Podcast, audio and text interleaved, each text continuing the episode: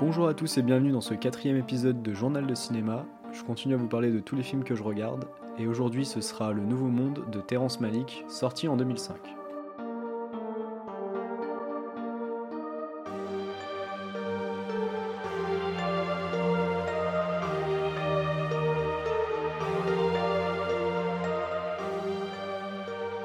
Le Nouveau Monde revient sur l'histoire de Pocahontas, incarnée par Corianda Klitcher, et plus précisément dans sa rencontre avec les colons John Smith, incarné par Colin Farrell, puis John Rolfe, incarné par Christian Bell, jusqu'à la mort de celle-ci. Petite précision, euh, j'ai vu le film dans sa version longue de 170 minutes. Pour débuter ce journal, je voulais vous parler de Terrence Malick, tout simplement parce que c'est un réalisateur que j'estime énormément. Euh, Tree of Life, c'est un de mes films favoris. Mais j'ai une relation paradoxale avec lui. Euh, c'est souvent tout ou rien, c'est-à-dire que soit j'adore ses films, soit euh, je m'ennuie beaucoup. Et je pense que c'est un réalisateur qui est client pour nombre de cinéphiles, étant donné qu'il a des aficionados quasi fanatiques et d'autres personnes qui le voient comme un escroc et qui détestent ses films. Et du coup, pour comprendre pourquoi certains l'adulent et d'autres détestent ses films, je pense que c'est important de revenir sur son style, qu'est-ce qui fait la patte Terrence Malick? Alors premièrement, il faut savoir que Terrence Malick, il a eu plusieurs carrières. Il a eu ses deux premiers films, Les Moissons du Ciel et La Balade Sauvage, qui sont des films, on va dire, euh, plus classiques par rapport à ce qu'il va faire par la suite. Et il faut attendre 20 ans entre son deuxième et son troisième film pour qu'il commence aussi à intégrer euh, des éléments qu'on retrouvera par la suite, c'est-à-dire beaucoup de voix off, euh, les plans de caméra euh, comme on les connaît et que j'aborderai un peu plus tard. Et à partir de Tree of Life, il y a encore un troisième virage qui est abordé vers quelque chose de plus expérimental, avec des films plus difficiles d'accès. Et si vous voulez en faire l'expérience, regardez par exemple euh, La Balade Sauvage et juste derrière Night of Cups et vous comprendrez tout à fait ce que je veux dire.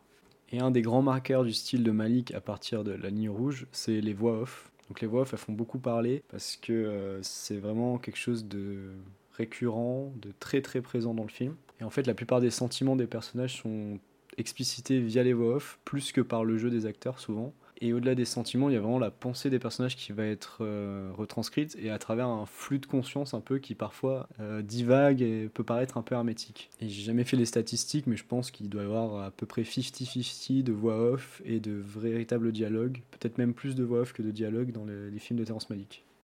Et du coup, ça, ça lui est souvent reproché parce que les acteurs euh, tirent un peu la gueule et tout. La Colin Farrell dans le film, il a souvent son regard un peu noir, un peu impénétrable. Sachant que le regard est quelque chose de très important dans les films de Malik. Souvent, euh, les acteurs euh, jouent uniquement avec le regard, c'est assez étrange. Et couplé à ces voix off, souvent, euh, on a des mouvements de caméra très particuliers qui font vraiment la signature de Terrence Malick, où la caméra elle semble se promener un peu toute seule, indépendamment de ce qui se passe. Et elle suit les personnages, elle se balade dans la nature, il y a des plans de coupe sur des animaux, etc. Et ça, que ce soit dans la ligne rouge, Tree of Life ou dans celui-ci, c'est vraiment. euh, on n'y coupe pas, il y en a beaucoup. Évidemment, c'est souvent les mêmes sujets qui reviennent la nature, l'amour, euh, sa place euh, sur la terre, le sens de la vie, etc. Et si ça en agace certains, moi je trouve que Malik a toujours fait ça très habilement. C'est clairement sa signature, sa patte. C'est des séquences qui sont souvent très intéressantes selon moi et où il en profite pour vraiment magnifier la nature, prendre des, des plans de paysages, etc. Vraiment à couper le souffle.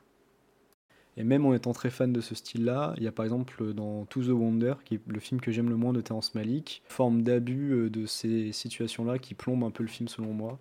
Alors quand c'est dans un film que j'aime bien et où je trouve que c'est dosé correctement, ça va, mais c'est vrai que pour un spectateur lambda qui n'est pas forcément euh, amateur de ça, je peux comprendre que ça puisse le saouler. Et pour moi, Terrence Malick, c'est vraiment un esthète incroyable. C'est d'ailleurs avec ce film-là qu'il va travailler pour la première fois avec Emmanuel Lubezki, euh, qui est un directeur de la photographie, avec lequel il va retravailler, notamment sur Tree of Life, où je trouve qu'il va faire un, travail incroyable sur l'image, sur les plans qui sont d'une beauté euh, vraiment exceptionnelle. Et dans ce film-là, on retrouve vraiment la... Et couplé avec le perfectionnisme de Malik dans la composition des plans, ça donne vraiment des séquences très belles aussi dans Le Nouveau Monde. Toujours ces plans de la nature euh, que je trouve assez merveilleux. Petite parenthèse, il faut savoir que Malik est à la fois un très grand perfectionniste, mais il a aussi une tendance à aimer le chaos. C'est-à-dire que beaucoup de son film euh, se fait euh, sur la table de montage. Il n'a pas de problème, pas de scrupule à couper des acteurs, euh, à couper des, arcs narratifs de son film lors de la table de montage. On sait aussi qu'il avait tendance à filmer des petits animaux qui passaient dans le champ pendant les scènes de bataille dans la ligne rouge. C'est vraiment ce mélange entre chaos et maîtrise qui fait, je pense, le, sel des films de Malik, où au montage, euh, il arrive à créer quelque chose de différent de ce qui était prévu au départ. Il faut savoir d'ailleurs que les acteurs qui jouent dans les films de Malik craignent beaucoup euh, cette, euh, ce moment du montage, parce qu'ils savent pas s'ils finiront dans le film. Et les montages des films de Malik, c'est souvent un travail colossal qui dure très longtemps. Et du coup, je vais commencer à vous parler du film, qui s'ouvre sur l'arrivée des colons anglais dans ce qui sera la Virginie, où ils vont bâtir Jamestown. En fait, peu à peu, la pénurie va commencer à arriver, le chaos va s'installer dans le camp, et ils vont devoir s'appuyer sur l'aide des Indiens qui va devenir nécessaire. Et c'est ainsi que Pocahontas va arriver et va rencontrer John Smith, alias Colin Farrell. Justement, tout le début du film, je le trouve très réussi euh, quand on voit les Anglais arriver et découvrir cette nature luxuriante, ce nouveau monde euh, dont on leur avait parlé mais qu'ils n'avaient jamais vu. Je trouve que Malik arrive très bien à faire la balance entre les plans sur la nature et sur euh, les gens en train de, découvrir, de, voir ça pour la première fois. Et puis petit à petit, quand le chaos s'installe, là aussi je trouve qu'il fait preuve d'une grande maîtrise parce qu'on va voir les scènes où la faim commence à s'installer, où euh, dans le camp, le chaos arrive, la mutinerie guette. Et du coup, il y a sans cesse ce paradoxe entre la nature euh, toute puissante et euh, les hommes qui ne savent pas ce qu'ils font là véritablement, qui pensaient découvrir un nouvel Éden et en fait qui se retrouvent bloqués sans avoir à manger dans la misère.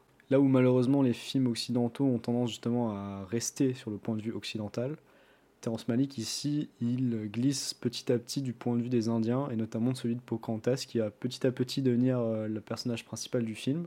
Il y a une scène que je trouve très belle, notamment où un Indien qui souffre d'un handicap mental commence à arriver dans le camp et à s'émerveiller de toutes les choses qu'il voit.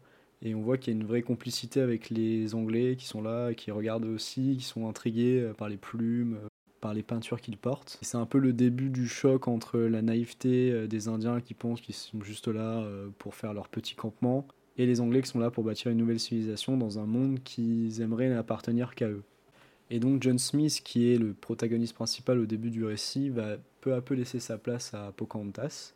Et Malik va essayer de nous raconter une euh, version romancée de sa vie, donc jusqu'à sa mort en Angleterre car après avoir euh, rencontré euh, John Smith, elle va rencontrer John Rolfe et devenir euh, Rebecca Rolfe en se mariant avec lui, et elle va donc se retrouver en Angleterre.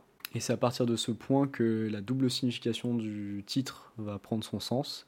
C'est-à-dire que le Nouveau Monde, c'est à la fois celui de John Smith au début du film, quand il débarque et qu'il voit la nature, etc., l'Amérique nouvelle, et c'est aussi celui de Pocahontas, c'est-à-dire l'Angleterre, la civilisation, qui pour elle fait figure de Nouveau Monde. Et je pense que pour Terence Malik aussi, le Nouveau Monde, c'est celui-là, celui euh, de l'industrialisation, du vieux continent qui a peu à peu délaissé la nature en faveur du progrès et de la ville. Et selon moi, le film est construit euh, un peu à la manière d'un miroir, c'est-à-dire qu'il débute avec John Smith qui est condamné à mort, mais qui va renaître finalement avec cette découverte de l'Amérique et son arrivée en Amérique, et cette confrontation avec la nature.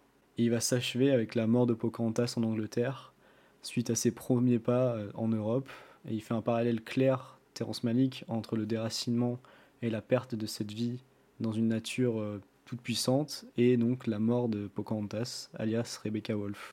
Et du coup, pour Terence Malik, Pocahontas, ça représente vraiment cette naïveté de la nature, euh, cette joie de vivre, cette pureté, et qui va s'éteindre petit à petit suite à sa rencontre avec les colons, qui eux incarnent le progrès, et l'abandon à cette vie proche de la nature. Et je crois donc que Terence Malik fait une sorte de préambule à ce que sera Tree of Life, c'est-à-dire un manifeste euh, panthéiste où il place la nature euh, au-dessus de tout. Et je redis le mot panthéiste parce qu'il m'a fallu du temps pour le retrouver, et qui exprime ici l'idée selon laquelle euh, Dieu, en fait, dans la nature, il est dans chaque chose. Donc après, c'est à vous de juger si vous êtes d'accord ou non avec lui, mais selon moi, je trouve qu'il arrive à défendre sa thèse avec un certain brio pendant les trois heures du film.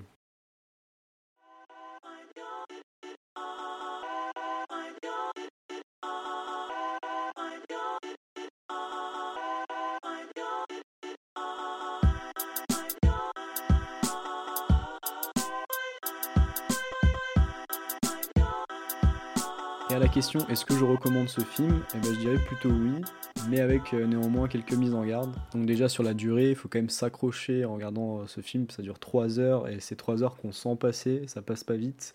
Et c'est un peu le défaut des fois des films de Terrence Malick, c'est que c'est des films qui se méritent un peu. Il faut s'accrocher, parfois on perd un peu le fil, mais au bout du compte, je trouve qu'on a quand même euh, la récompense qu'on mérite. Après, je crois aussi que c'est pas son film le plus accessible plus accessible qu'un To the Wonder ou un Night of Cups, mais quand même pour commencer avec Malik, je conseillerais plutôt euh, les deux premiers, La Ligne Rouge Et si vous avez vu Tree of Life, sachez qu'ici le récit est un peu plus classique. On n'a pas les divagations avec les dinosaures, etc. On reste sur quelque chose, euh, une histoire euh, beaucoup plus convenue dans son traitement. Et si vous avez vu et aimé un des films dont j'ai parlé précédemment, bien je pense que vous allez trouver dans The New World toutes les qualités des films de Malik précédents et aussi tous ses défauts ou toutes les choses qui peuvent agacer. Pour conclure, je dirais donc que c'est un très bon film, mais vous savez maintenant où vous mettez les pieds. C'est un film exigeant, long, et qui sera pas forcément du goût de tout le monde, mais que je recommande quand même dans une vie de cinéphile, c'est intéressant d'avoir vu tous les films de Malik. C'était tout pour moi et ce nouvel épisode de Journal de Cinéma. Vous pouvez me suivre sur Twitter à Journal de Cinéma ou sur Podcast Addict, iTunes, Spotify, Deezer, mais également sur Ocha. Je vous remercie d'avoir écouté cet épisode et n'hésitez pas à me faire vos retours. Et moi je vous dis à la prochaine. Bye